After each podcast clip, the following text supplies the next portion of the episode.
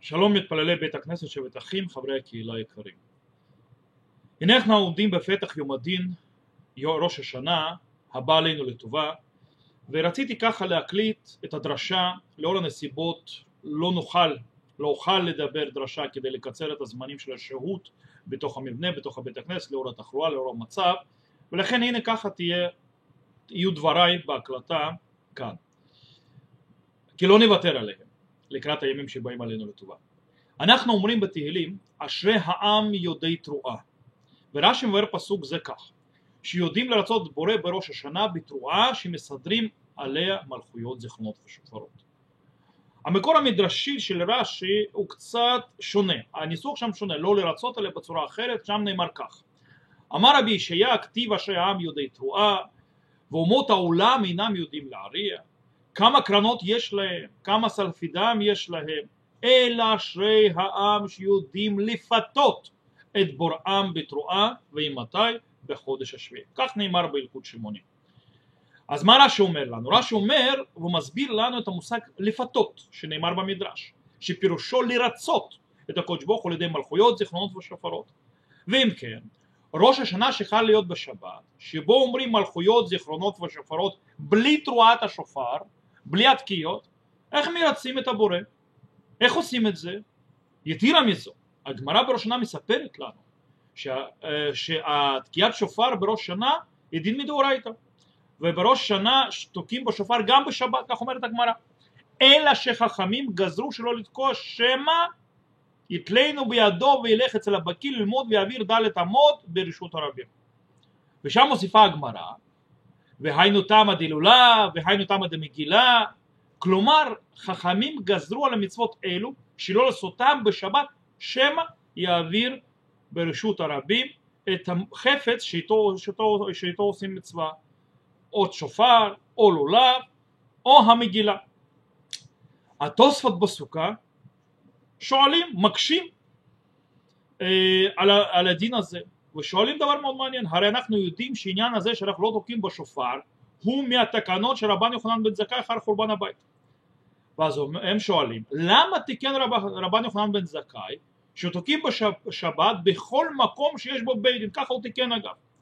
הגזירה הגיעה אחר כך, סליחה, הגזירה היא הרבה יותר מאוחרת, הוא לא תיקן, הוא לא אסר אה, לתקוע בשופר בשבת, אלא הוא תיקן שבכל מקום שיש בית דין של סמוכים שיש להם סמיכה ממשה רבינו כן תוקעים בשופר, גם בשבת, במקום שאין בית דין לא תוקעים, אבל במקום שיש כן, אבל ביחס ללולב לא תיקן תקנה דומה, כי גם יש, במקום שיש בית דין לא נוטלים לולב בשבת. הקושייה מחריפה עוד יותר, לאור העובדה שדווקא בשופר החמירו בזמן המקדש יותר מאשר בלולב. בזמן בית המקדש היו תוקעים בשופרות רק במקדש בשבת ולא במדינה. אבל בלולב הדין היה שונה, הלולב היה ניטל בשבת גם במקדש וגם במדינה, כלומר בכל מקום בארץ, ולא רק בארץ. והרי יוצא שבשופר דווקא היה חומרה הרבה יותר גדולה בשבתות, אז למה רבנן יוחנן בן זכאי לא הקל בשופר, בלולב אחר כך? ואז הוא מסביר, דבר מאוד מעניין שקשור אלינו, לשופר. דשופר שהוא לעלות זיכרונם של ישראל שלפני שאביהם שבשמיים לא רצו לבטל לגמרי, זאת התירוץ של התוספות. ואז נשאלת השאלה, מה איתנו? מי, מה, למה לא דאג לנו רבי יוחנן בן זכאי? אנחנו, מה נהיה? אין לנו בית דין סמוך ואנחנו בשבת לא תוקעים אז אף פעם אין לנו בשבת תקיעה אז אנחנו יכולים להתנחם ולומר אה, יש לנו יום טוב שני ביום טוב שני אנחנו יכולים לתקוע בשופר והכל בסדר וכך נעלה את זיכרוננו, שופרותינו, מלכויותינו לפני בורא עולם אבל יום טוב עם כל הכבוד הוא ספקא דיומא זה ספק של היום כלומר זה לא הדין המהותי זה עניין הלכתי טכני ובגלל הספק ההלכתי טכני אנחנו תוקעים ביום השני לא יותר מזה אז זה אנחנו כביכול נחליף את, את הדבר העצום והגדול הזה אלא מה קורה פה? מה התשובה? התשובה נראה לי נמצאת בתוך דברי רבי יהודה הנשיא אבל לא בדיוק דבריו אפילו אלא בתוך סידורו במשניות כשרבי יהודה הנשיא אה, סידר משניות בפרק שלישי של מסכת ראש שנה הוא מסר לנו שם תשובה מהותית אה, שצריכה לתת לנו מענה על השאלתנו. שם אה, רבי יהודה הנשיא סידר דבר מאוד מעניין. הוא לקח את המשנה האומרת כך מי שהיה עובר אחורי בית הכנסת וכולי וכולי ושמע כל שופר או כל מגילה אם כיוון לבו יצא ואם לאו לא יצא זה הדין אחד משנה אחד ואחרי זה יש עוד משנה חירש שוטה וקטן אין מוציאים את הרבים ידי חובתם כלומר שלא יכולים להוציא על ידי תקיעתם את הרבים על ידי חובת המצווה. בין המשנה הראשונה שקראנו לבין המשנה הזאת של חירש שוטה וקטן מופיע משנה אחרת. משנה אחרת שלכאורה לא קשורה לפה. המשנה שאומרת והיה כאשר הרים משה ידו וגבר ישראל כלומר על מלחמת עמלק ושם אומרת המשנה וכי ידיו של משה עושות מלחמה או שוברות מלחמה אלא לומר לך כל זמן שהיו ישראל מסתכלים כלפי מעלה ומשעבדים את לבם לשלביהם שבשמיים היו מתגברים ואם לאו היו נופלים. וכיוצא בדבר אתה אומר עשה לך שרה ושים אותו על נס והיה כל הנשוך וראה אותו וחי.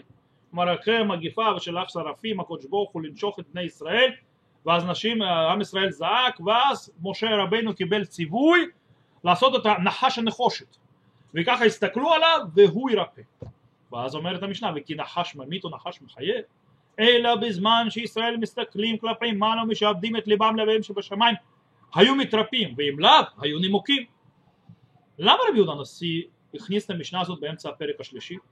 למה באמצע המשנה הזאת במשנה הזאת? כלומר למה באמצע דברים שעוסקים בשופר שאלת הכוונת השופר מי יכול להוציא ידי חובה של השופר וכולי הרי הדברים הנשגבים האלו על שעבוד הלב, על המשה ועל נחש ועל זה שעם ישראל צריך לשעבד את ליבו לאביהם שבשמיים וככה הם ניצולים, המקום היה יותר טוב במסכת ברכות.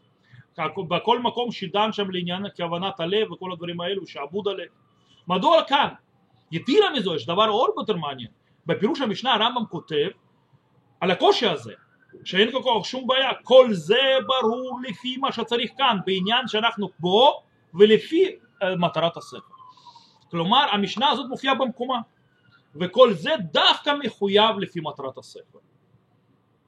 מה הכוונה? מה העניין הנושא שאנו דנים בו לתקיעת השופר לידיו של משה ומהי מטרת הספר שעליהם מדבר הרמב"ם? על מה מדובר? אלו רבי יהודה נשיא רמה ראה שיהודים חושבים שיש איזו סגולה, איזה כוח נסתר, משהו סגולי כזה בתוך שפר עצמו כשהוא מעלה את זיכרונם של ישראל לפני הקודש ברוך הוא. מעשה התקיעה בשופר כביכול שלעצמו והשמעת קולו הם אלו שנתפסו כמשהו מעלה זיכרונם בצורה מגית כלפי הקודש ברוך הוא. מנגד זה אומר רבי יהודה הנשיא אין בשופר יותר מאשר היה בידיו של משה ואין בשופר יותר מאשר היה בהנחה של נחושת. שאין בה... כאילו הם לא מושיעים באמת. מה כן מושיע בזמן שמסתכלים בני ישראל כלפי מעלה ומשעבדים את ליבם לאביהם שבשמיים. נפתחים להם שערי שמיים. רק שעבוד הלב שיבל קיום מצווה הוא זה שמעלה את זיכרונם לפניו. ולכן מופיע אחרי זה משנה דין העקרוני לגבי כל שאינו מחויב בדבר אינו מוצא ידי חובה. כלומר שוטה חירש וקטן הם לא מחויבים אין להם יכולת לכוון ליבם. אז לכן הם לא יכולים להוציא כי ללא שעבוד הלב הגרמור והמושלם אי אפשר לצאת לחובה אבל דווקא זה שהוא עובר מאחורי בית הכנסת הוא משעבד את ליבו הוא מתכוון הוא יוצא ידי חובה. ככה זה עובד. כלומר מה שקורה זה לא שופר זה הכוונת הלב. אז לכאורה נשאלת השאלה למה רבי רבן יוחנן בן זכאי כן איזה תיר בשבת? למה הוא כל כך דאג שישמעו את הקול שופר אז יש תשובה פשוטה. התשובה היא שמדובר בדור מיד אחרי החורבן.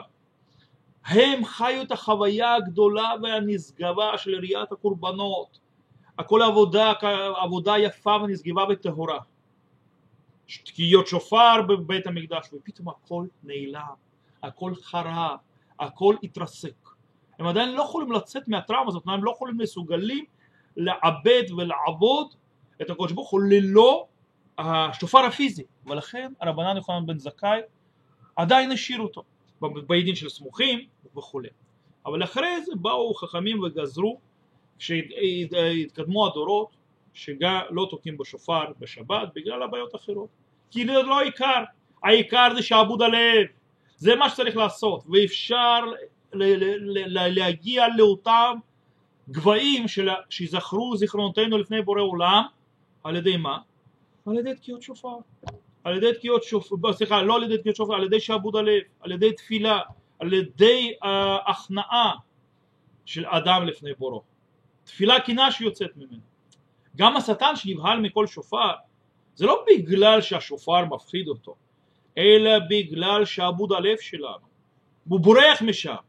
אז איך אנחנו מבינים את המדרש? אשרי העם יודעי תרועה שיודעים לרצות את בורם בראש השנה מה המסקנה? אנחנו נמנעים מתקופת שופר מתוך קבלת עול דברי חכמים. חביבים דברי סופרים. והרי שאם אנו יכולים להגיע מתוך כך לאותו שעבוד הלב שמגיעים אליו על ידי קיום מצוות שופר. שעבוד הלב הזה הוא שיכול לפתוח שערי שמיים ולעלות זיכרוננו לפניו יתברך. זה מה שקורה. ומפה אני רוצה לעבור לנקודה אחרת נקודה של השנה הספציפית שאנחנו עומדים בה שנת הקורונה המיוחדת והלא פשוטה ועם כל המורכבויות וההגבלות והקפסולות וכל מה שיש בלאגן עם תפילות וביום כיפור שלא ברור מה יהיה בסופו של דבר. צריך לזכור. בית כנסת זה חשוב גם אבל אה, לא בית כנסת מעלה את תפילתנו שמיימה. לא השופר מעלה את, את, את זיכרונותינו לפני בורא עולם. יש אנשים שבבידוד, יש אנשים שחולים, יש אנשים שמבוגרים, יש אנשים שהם בסכנה, שבקבוצות סיכון, הם לא יבואו לתפילות. אבל זה לא אומר שתפילתם ועבודתם בראש שנה הזה, ביום הדין הזה, תהיינה שונה. לא, שעבוד הלב אמיתית, עבודת השם אמיתית, תיקון פנימי, הם אלו שבאמת ישפיעו, הם אלו שיעלו את זיכרוננו לפניו, לפני כיסא הכבוד, לפני אבינו שבשמיים, ושיברך אותנו לשנה טובה, שנת בריאות, שנת שגשוג, שנת נחת, ושנה שהוא ימנע מגיפה מנחלתו. בעזרת השם שנזכה לכל הדברים האלו, שיהיה לכולנו שנה טובה ומתוקה, בריאות איתנה ונחת רב.